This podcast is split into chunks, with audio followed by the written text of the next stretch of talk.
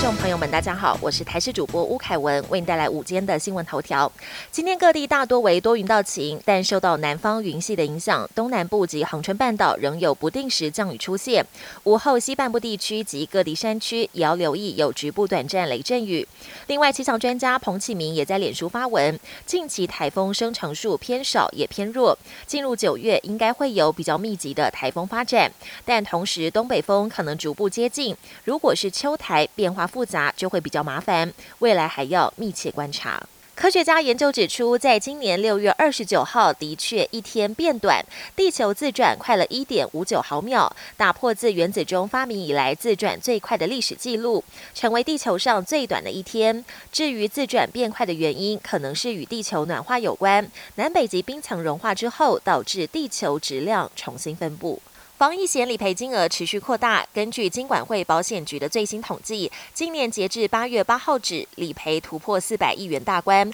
达到四百一十七点九亿元，是保费收入的九点七倍。累计理赔件数一百一十七点五万件，承保件数为四百五十八万多件，等于每四张防疫险就有一张理赔。国际焦点：上周访问台湾的美国众议院议长佩洛西，九号接受媒体访问时强调，此行绝对值得。针对中国大动作军演，佩洛西表示，不能容许中国政府孤立台湾，更不能由中国决定谁可以前往台湾。更指明习近平说，他的行为像是吓坏的恶霸，美国不能变成他孤立台湾的帮凶。